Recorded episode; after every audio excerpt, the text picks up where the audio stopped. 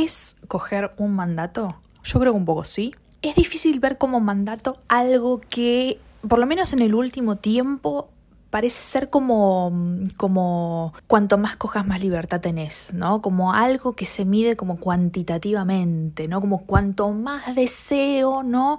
Se le da como esa connotación positiva que en muchos casos, cuando tu deseo no resuena con el, con el deseo más normado, más normativo, te hace sentir como, bueno, me está como me está faltando algo que pasa que, que, que, tengo como esta falta de deseo y no la contemplamos en realidad como que esa falta de deseo en realidad habla de un deseo que existe. Un deseo quizás reducido, pero siempre como que lo estamos comparando con un parámetro que vendría a ser el, el normal, el estándar, lo sano, sobre todo cuando se mezcla la salud con la sexualidad, que es algo parecido a lo que pasa cuando mezclamos imagen corporal con salud y nutrición, esto de coger es sano, coger es, es, un... Sí, coger es, es, igual a salud y... Bueno, obviamente no podemos ser tan reduccionistas, eh, porque no siempre, no siempre es es así, como nos pasa por ejemplo con el peso, como, cuando usamos el peso como indicador de salud, o el cuerpo de una persona, vemos el cuerpo de alguien y decimos, bueno, esta persona debe estar sana porque eh, pesa tanto, se ve así, se ve toda marcada, va al gimnasio y capaz esa persona tiene una vigorexia galopante que, bueno, no se nota a la vista. Este es un tema complejo y como siempre, esto es más opinión que dato. Pero creo que es una opinión que es necesaria que empecemos a explorar eh, cuando hablamos de la alosexualidad y sobre todo la alosexualidad obligatoria, ¿no? Les voy a dejar una nota eh, en la descripción que un poco que habla de esto y lo, lo, explica, lo explica mucho mejor de lo, que, de lo que voy a hacerlo yo, porque lo mío va a ser como un poco más testimonial. Pero mm, hay algo de entender el sexo de una sola manera ¿no? Esto que decía antes, como tenés que tener deseo permanentemente, eso es, eso es como algo, algo sano, algo bueno. Y creo que eso parte también de entender a la sexualidad de una sola manera, y esta nota habla mucho del, sexo reproductivo, no solamente el reproductivo entendiéndolo como sexo para tener eh, bebés, sino también como reproducir tipos de vínculos que solamente funcionan eh, de una manera. Bueno, la periodista que, escribe la nota habla sobre el, amor romántico también, y yo me pregunto, ¿qué pasa con las personas que tienen un deseo sexual? menor, pero de vuelta no me gusta decir menor porque es como de vuelta compararlo con, como con un parámetro que es el que como el, normal, pero tomando de referencia la cultura en la que vivimos, siempre poniéndolo todo en contexto, ¿no? ¿Qué cultura? Bueno, no sé, la occidental, latinoamericana, argentina, porteña, como, como voy poniendo más en contexto para que también se entienda desde dónde estoy hablando, porque no, no, no, no en todos los lugares funciona de la misma manera. Pero bueno, yo le estoy hablando un poco a un nicho que es bastante parecido a mí, entonces es como que... Pero además de reconocer el deseo propio de si tenemos ganas de coger o no, que digo, cuando hablamos de coger y, de esta, de esta alosexualidad obligatoria, primero que como la sexualidad es un espectro, ¿no? No todos funcionamos de la misma manera. Lichi tiene un video donde explica exactamente estas cosas y lo hace muchísimo mejor y creo que lo hace más de un video, así que también cosas que, dejo en las descripciones eh, de YouTube para que lo pueden encontrar todo ahí si, bueno, si todavía no han visto los videos de Lichi. explica específicamente como estas cosas, habla de la demisexualidad también. Y yo quería focalizarme en cómo es vivir quizás el coger como, como mandato y no como esta libertad de la que a veces se habla. Es cierto que vivimos en una época en la que tenemos mayores libertades en cuanto a la sexualidad. También depende de dónde vivas, depende de dónde vivas porque recordemos que la sexualidad no es solamente pene, vagina, no es solamente coger, es un montón de otras cosas, es salud sexual también. Hace poco eh, la legisladora Ofelia Fernández habló de un caso de una mujer en Misiones que vivió totalmente abandonada por el Estado y el Estado elige valorar su existencia solamente para volverla culpable de la muerte de su hija. Es una persona que sufrió mucha violencia sexual eh, y el Estado no estuvo nunca. Bueno, aparece para, para juzgarla, digamos. Y bueno, no, quiero ahondar tanto en este caso porque, porque aparte lo explicaría mal y bueno, no es el punto de este video pero, y de este videocast, sino como abrir un poco la perspectiva que tenemos. Porque claro, cuando nos quedamos como en un discurso muy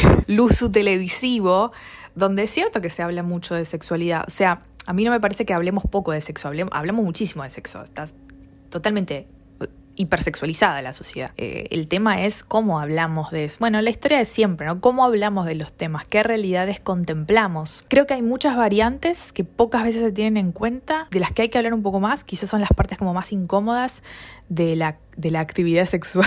actividad sexual, que son por ejemplo el acceso a la vivienda, tu economía. ¿Vivís solo? ¿Vivís con tus padres? ¿Dónde vivís? ¿Tenés privacidad? Has podido explorar y esto de que la verdadera libertad sexual y, esta como fiebre la vivís solamente cuando sos joven, cuando estás en tus 20, cuando sos adolescente. Chicos, Estoy segura de que va a haber mucha gente que, en su adolescencia y, primera edad adulta han experimentado muchísimo, seguro. Pero hablamos de las personas que no, que su adolescencia no pasó por ahí, porque no pudieron, porque no querían, porque no sentían el deseo. A mí, por ejemplo, me pasaba que, no sé, a los 13, 14, 15 años yo tenía amigas que capaz ya estaban cogiendo y les o les encantaba o, o, creían que tenía que gustarles mucho y yo realmente estaba en otro totalmente. Estaba en otra, eh, estaba luchando con mis propios demonios, pero estaba en otra dimensión total. Y digo, ¿qué pasa con las personas que empiezan a explorar su, su vida sexual de más grandes, ¿no? En la tercera edad, por ejemplo. Hace poco cuando hablaba de la película esta, Good Luck to You, Leo Grand, bueno, se trata exactamente de eso, de una, de una mujer que explora su sexualidad, que tiene su primer orgasmo a los sesenta y pico de años. Y creemos que estas, que estas historias son como la excepción y muchas veces son como la norma en realidad. O sea, son la mayoría.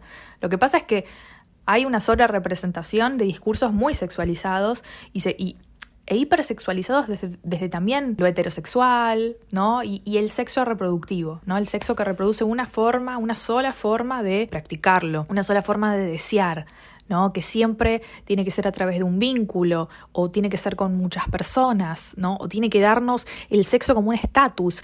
Y digo, donde hay tantas, tantas presiones como por, performatear lo sexual, ¿qué lugar hay como para el deseo? ¿Y por qué entendemos que el deseo tiene que ser de una sola manera? Pero volviendo un poco a, a lo que tiene que ver con nuestras presiones diarias y, o sea, chicos, el acceso a la... Me estoy por mudar, ya lo saben, voy a hacer un, un un ensayo. Ni en pedo hago un ensayo sobre eso, pero sí les voy a compartir un poco algunas ideas que vengo teniendo sobre el tema de, la vivienda, pero aparte de que no vamos a tener nunca una, no, pero quiero decir, el lugar donde vivamos, si nos sentimos cómodos ahí, también va a determinar mucho cuánto podamos explorar. Para muchas personas poder explorar sus, explorar su, su bueno, no sabe, explorar nuestra sexualidad no, no, no tiene que ser un privilegio, no debería ser un privilegio, pero en muchos casos un poco que funciona así. Por eso a veces los discursos que vienen de personas que, que, que, son muy privilegiadas, un poco que se pierde la identificación, porque, porque claro, no es el tipo de vida que, que, yo llevo, ¿viste? Entonces genera esa lejanía y nos da todavía algo como más, algo que, a lo que todavía no llegamos o que nos falta. Y sobre todo cuando el coger muy seguido. Yo, yo les pregunto, ¿les preocupa su frecuencia de, de actividad sexual? frecuencia de actividad sexual. ¿Pero les, les preocupa cada cuánto cogen? ¿O hace cuánto que no cogen? Esta cosa que es como que no se quiere decir en voz alta. Ya, o sea, dejémoslo sobre la mesa, que somos una generación, yo siempre, sé que siempre se dice somos una generación, pero somos medio una generación. o somos una franja etaria o no sé lo que sea, este, este, esta existencia que vive en esta época, hijos de los 90, lo que sea, que cogemos mucho menos. O sea, no somos para nada Woodstock. No, no, esto no es el, la sexual revolution de los 70, de los 60, por muchos motivos. También tenemos una dificultad para la vulnerabilidad que es impresionante. El sexo tiene mucho que ver con la expresión y con la vulnerabilidad. Y ahí es donde realmente se explora. Hay personas que pueden coger todos los fines de semana con alguien nuevo y eso no tiene por qué significar que estén explorando. Quizás están reproduciendo lo mismo de siempre, ¿no? Por eso muchas veces puede generar eso como un vacío. Y, les, y se los digo, se los digo por, por, por experiencia propia que, que muchas veces me, me he forzado, no, no muchas veces porque rápidamente me di cuenta de que no era por ahí y, y pude recular, no, pude recular y dejar de hacerlo porque realmente voy a la parte como más testimonial, a mí me pasaba que, que capaz salía con flacos, hacía eh, esto de la birra, el vino, el por, me llenaba de, de cosas que nublaran mi conciencia. que eso también es un, es un mandato de alguna manera. Y salía con, con pibes que capaz me caían, me caían mejor charlando, o ni siquiera, y llegaba como un momento de la cita ay, ¿cómo no vamos a ser fóbicos con esas cosas cuando hacemos cosas que no, no, no, no estamos disfrutando realmente, ¿no? Y me acuerdo que, me, me acuerdo pensar, esto debería haber sido solo un chape, ¿no? Yo con un beso estaba bien, porque esa sensación cuando estás volviendo en el Uber, esa sensación de qué hice. ¿Por qué hice esto? Como el, el Uber de la vergüenza, pero no, no, no como si hubieras hecho algo que que está mal, sino como de, vergüenza de yo esto, viste, como una misma autocastigarse diciendo, ¿En qué, ¿En qué nos metiste? ¿Dónde nos llevaste? ¿Por qué hiciste eso? Esa es una sensación que yo, yo tenía mucho. Hasta que dejé de hacerlo eh, y hace 15 años que no. No, pero dejé de hacerlo porque realmente eso para mí tampoco era explorar, no me sentía bien, no me sentía segura. Creo que nunca estuve en una situación como de riesgo, pero claramente era algo que no, a mí no me, no, no me gustaba. Y durante algún tiempo también pensé, bueno, ¿sería sexual? Que capaz no te no siento atracción sexual y no era por ahí, claramente no era, no me pasaba eso, aunque la asexualidad sí existe está poco visibilizada. ¿Por qué? Porque tenemos una forma eh, de ver al sexo y de ver al deseo y la sexualidad también eh, forma parte del espectro, ¿no? De, cómo podemos expresar y vivir nuestra sexualidad. El video de Lichi habla también sobre, sobre esto. repito, recomiendo que lo vean porque es, lo hace con mucha claridad. Bueno, y vieron esto de que todo se trata de sexo excepto el sexo. El sexo es sobre poder. Bueno, sí, ponele, hay, hay, hay, hay, algo, hay algo de eso y de, y de cómo vemos la verdadera intimidad, ¿no? Que el sexo no es solamente lo genital, sino cómo nos bueno, todo, en realidad todo es un poco así, cómo nos vemos a nosotros mismos, cómo vemos al otro, cómo nos comunicamos, es como un lenguaje también eh, la sexualidad. Y muchas veces pasa, acá sí les voy a pedir como que comenten a ver si, si algo de lo que estoy diciendo resuena y, y les parece que también pasa un poco por ahí. A mí me ha pasado esto de que, bueno, salgo con un flaco y, porque lamentablemente soy heterosexual, soy mina, soy sí, soy heterosexual, es una cosa, bueno. Y, o sea, digo esto porque eh, si bien tengo muchos privilegios por ser mujer cis, blanca y heterosexual, también por un lado es como creo que estadísticamente somos las personas que menos disfrute tenemos porque, porque, bueno, la, brecha orgásmica y demás es como que, es como una mierda. Pero me pasaba cuando salía con flacos que, mm, digo, salía como en tiempo pasado, como si hubiera dejado de hacerlo. Un poco sí, igual. Tengo un problema con los flacos que es como que en su mayoría no me caen bien y no puedo coger con gente que me cae bien. Que, opa, no puedo coger, no puedo coger con gente que me cae mal. Y eso es una gran dificultad si me gustan los varones, porque en general me caen mal los varones. Y ustedes dirán, ¿qué hija de... No, pero es que mmm, abren la boca, a mí un poco se me terminó la, la, pedagogía feminista, ¿no? Esto de explicar por qué esto que estás diciendo no está piola, por qué me hace sentir insegura, pero no desde la autoestima, aunque también, pero si no me hace sentir insegura de estoy con una persona con la que estoy corriendo riesgo. Me, me, aburre y me cansa explicar por qué, viste, como una, un rol medio de maestra y la verdad que no soy tu maestra, no soy tu profe, no, o sea, no soy una mina con la que estás saliendo o compartiendo un momento. Entonces, eso me da un poco de paja. Entonces ya empiezan a hablar y un poco dejan ver su forma de ser y su forma de tratar. Entonces, como yo no espero cambiar al otro, digo, bueno, listo, esta persona no verá mi vagina. Y tuve que entrenar mucho esto de poder decir que no, porque a veces entre el porro, el vino, la cerveza, la noche, el sueño, como que termina diciendo que sí cuando querías decir que no. Me costó revertir un poco eso. Bueno, todas estas cosas que estoy enumerando, un poco que digo, yo muchas veces me he preguntado, ¿dónde, dónde está entonces mi deseo ahí? Porque creo que sobre todo personas que vienen de, de ámbitos más religiosos, bastante como castradores, si bien creo que uno de los motivos por los cuales me en algún punto en la, en la iglesia me sentía un poco cómoda era porque justamente no estaba el mandato por coger, estaba el mandato por casarse para coger.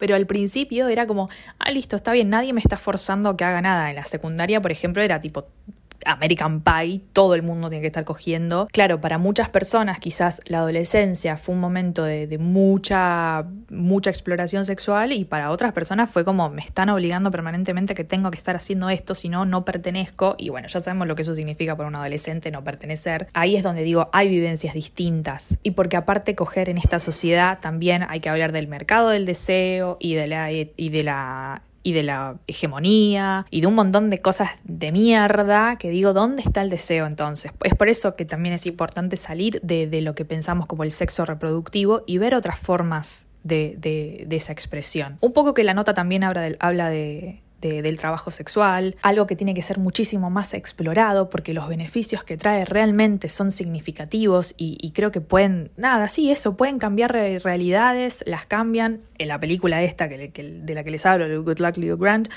habla también de eso, lo, lo, expone. Lástima que, bueno, nada, sigue siendo, no sé si sigue siendo un tabú, porque la verdad que se habla del tema, lo que pasa es que siempre se habla como desde una perspectiva muy moralista y francamente muy irreal. En fin, quizás en otro, en otro encuentro hablaríamos de eh, trabajo sexual. Pero digo, también quería que, habláramos de esto porque muchas veces es como que uno, uno al final está preocupado por, por, por si coge o no coge porque, porque tiene el deseo o porque hay algo externo que es lo que te está marcando que, che, ya pasó un montón de tiempo. O más que nada por eso, por lo externo, por el qué dirán, ¿viste? Y yo siempre como, bueno, no, si bien no tengo un grupo de amigues, como que tengo amigues en lugares, siempre me pasó como, como, como que un poco esto de decir, bueno, hace X tiempo que no cojo, que tipo, como, ¿qué? No, pasaron dos semanas y yo no podría vivir.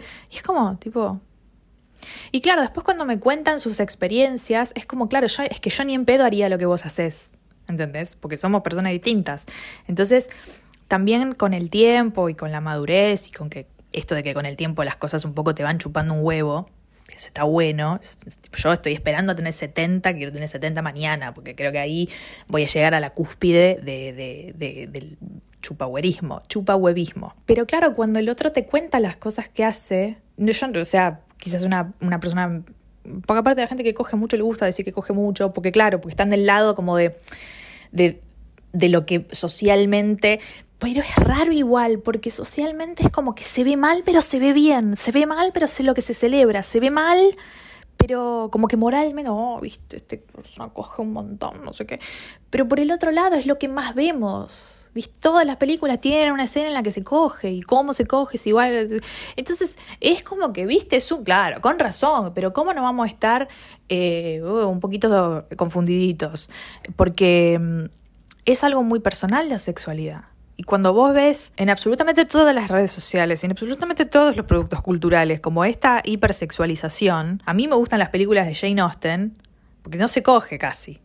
Se dan la mano y es como, no, listo, ¿entendés? Bueno, ese es un poquito el éxito de, de, de creo que la segunda temporada de Bridgerton, Bridgerton que había como un, un momentum, una cosa acumulativa, que claro, cuando, bueno, cuando se coge es como, wow, ¿entendés? Pero bueno, fueron acumulándolo. Pero creo que tenemos una crisis del contacto, por eso quería hablar de este tema, porque muchas veces confundimos querer coger con cuando en realidad estamos buscando un poco de intimidad, que alguien nos agarre, que alguien nos abrace, que alguien como que podamos compartir un poco más y que no sea todo tan jugar que eso es un poco lo que me pasa cuando, cuando, cuando he escuchado Luz TV, que es como una cosa medio perfo, ¿viste?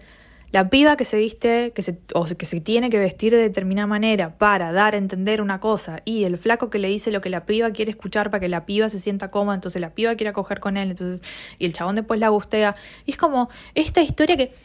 Eh, no sé si he estado en esa situación, o sí. Creo que alguna, alguna que otra vez sí he estado en esa situación. Y me aburrió tanto ese rol, viste, que es como, bueno, ahí por eso se explica un poco porque en general el chabón promedio. Igual también quiero escuchar la, la opinión de los chabones, ¿eh? porque me parece que también a veces como las feminidades hablamos tanto de estos temas porque hablamos de los temas también sociales que a veces los flacos como, como, no expresan una emoción porque el sistema no se los permite, digo, también les invito que, a que hablen de estas cosas. Claro, ¿cómo después no te van a terminar cayendo un poco mal los chabones? Si ya estamos un poco acostumbradas a que se mienta para obtener algo, donde nadie es verdaderamente sincero con, con, con, nada. Y bueno, y cuando somos sinceros es como un placar de cosas que tenemos acumuladas. Y ni que hablar de los riesgos del tipo, podés estar saliendo con un potencial asesino. Que yo en una época estaba como muy atacadita con ese tema y, realmente no me relacionaba con, con, varones por, por eso. Lo he tratado en terapia.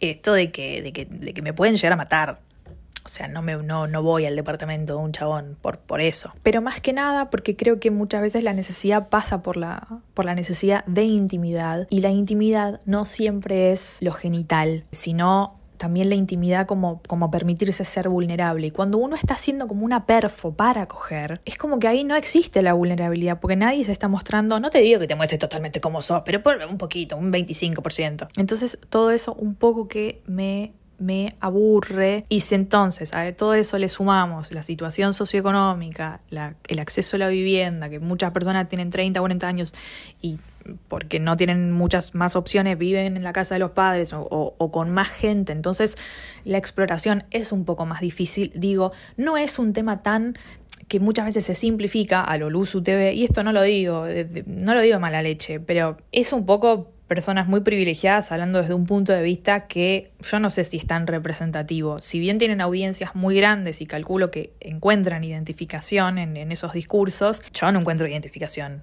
ahí. Quizás por el modo de hablar que tienen, sí, es como entretenido, pero cuando me pongo a pensar un poco más allá, digo, bueno, claro, a mí esto no me pasa.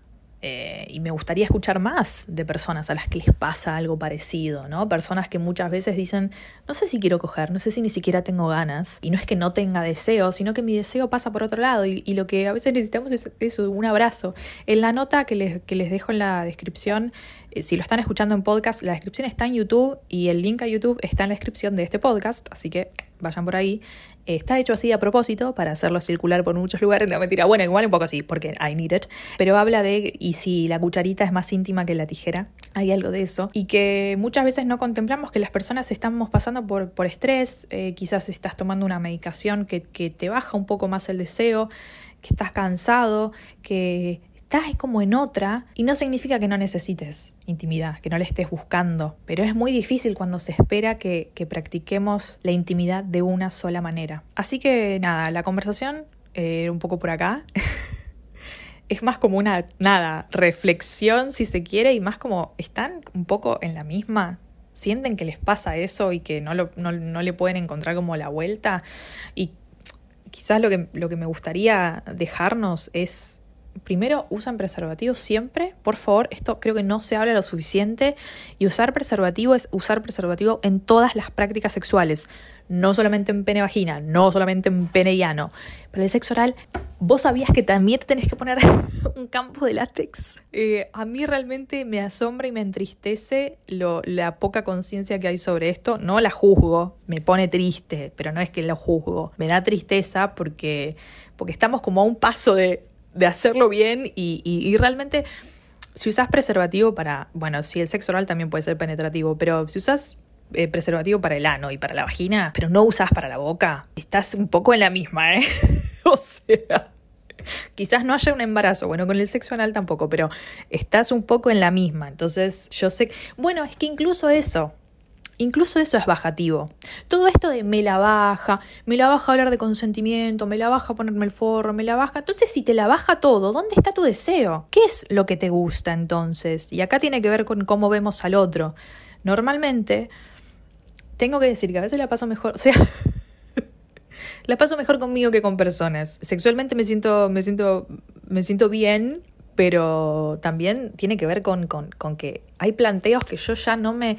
Tengo 28 años, estoy grande. O sea, hay planteos que yo no, no, no, ni siquiera... Por eso es que abren la boca y yo ya me doy cuenta un poco por dónde va. Entonces no necesito mucho más, ¿viste?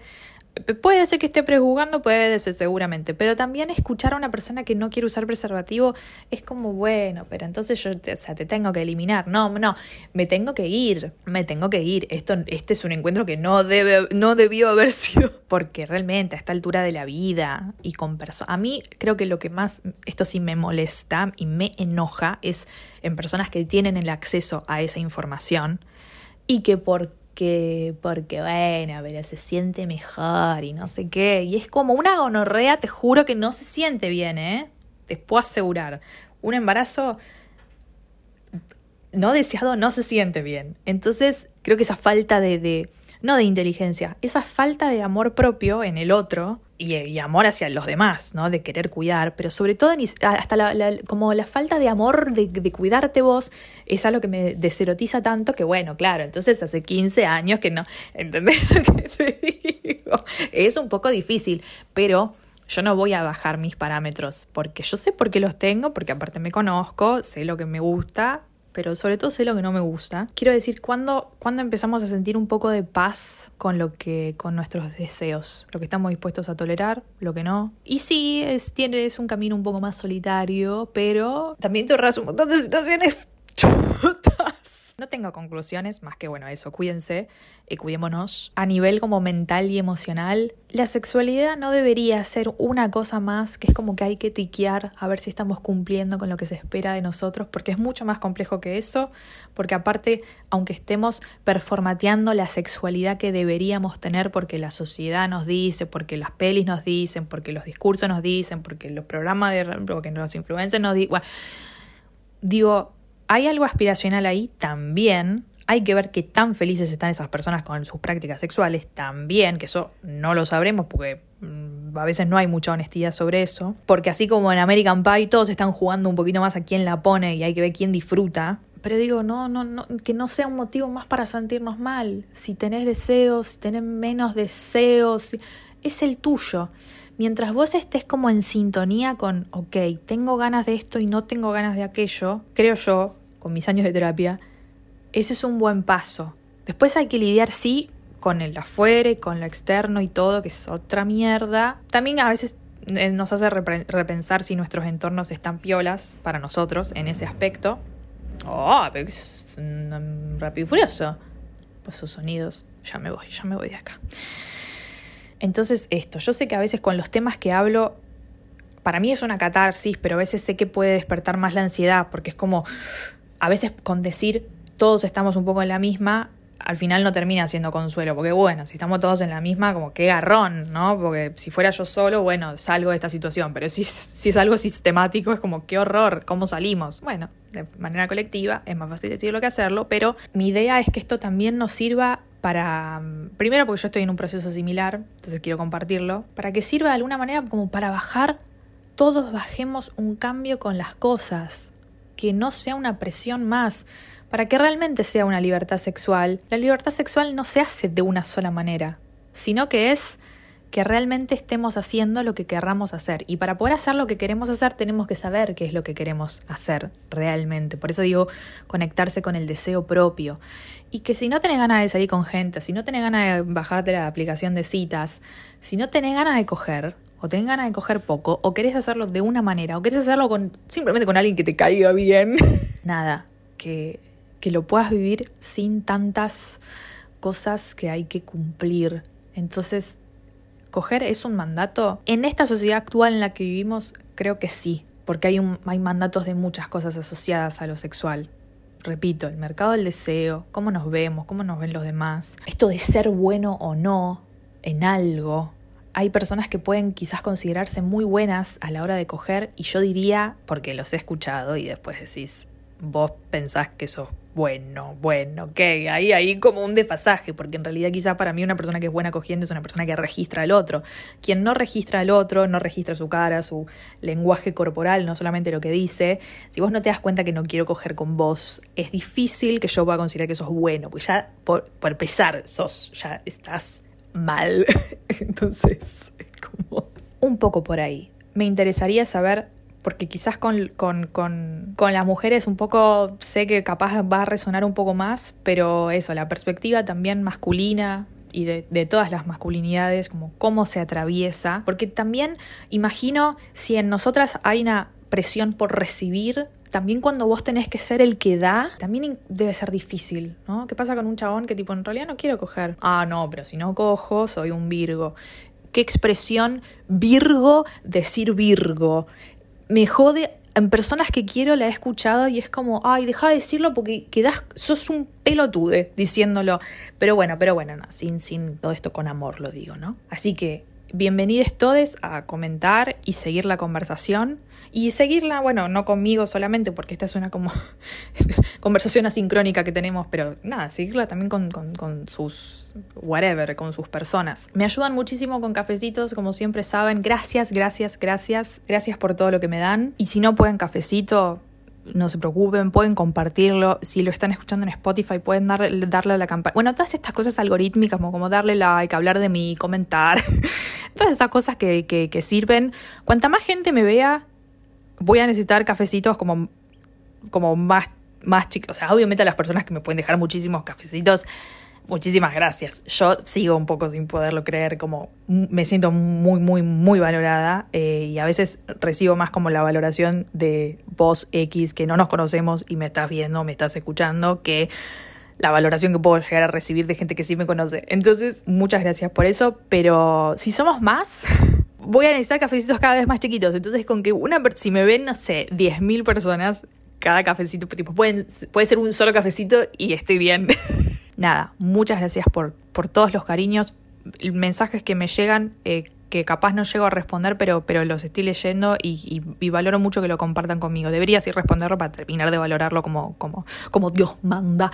O sea, gracias, gracias. Un poco que, que hago esto también eh, en agradecimiento. Normalmente no me gustaría hablar de este tema de forma pública porque sé que también es como exposición y demás, pero vengo hablando de temas que sirvieron, o sea, del otro lado eu, che, sí, esto me pasa. Bueno, estoy segura que esto también puede ser que vaya por el mismo camino. Entonces, que nos sirva de algo estar haciendo contenido.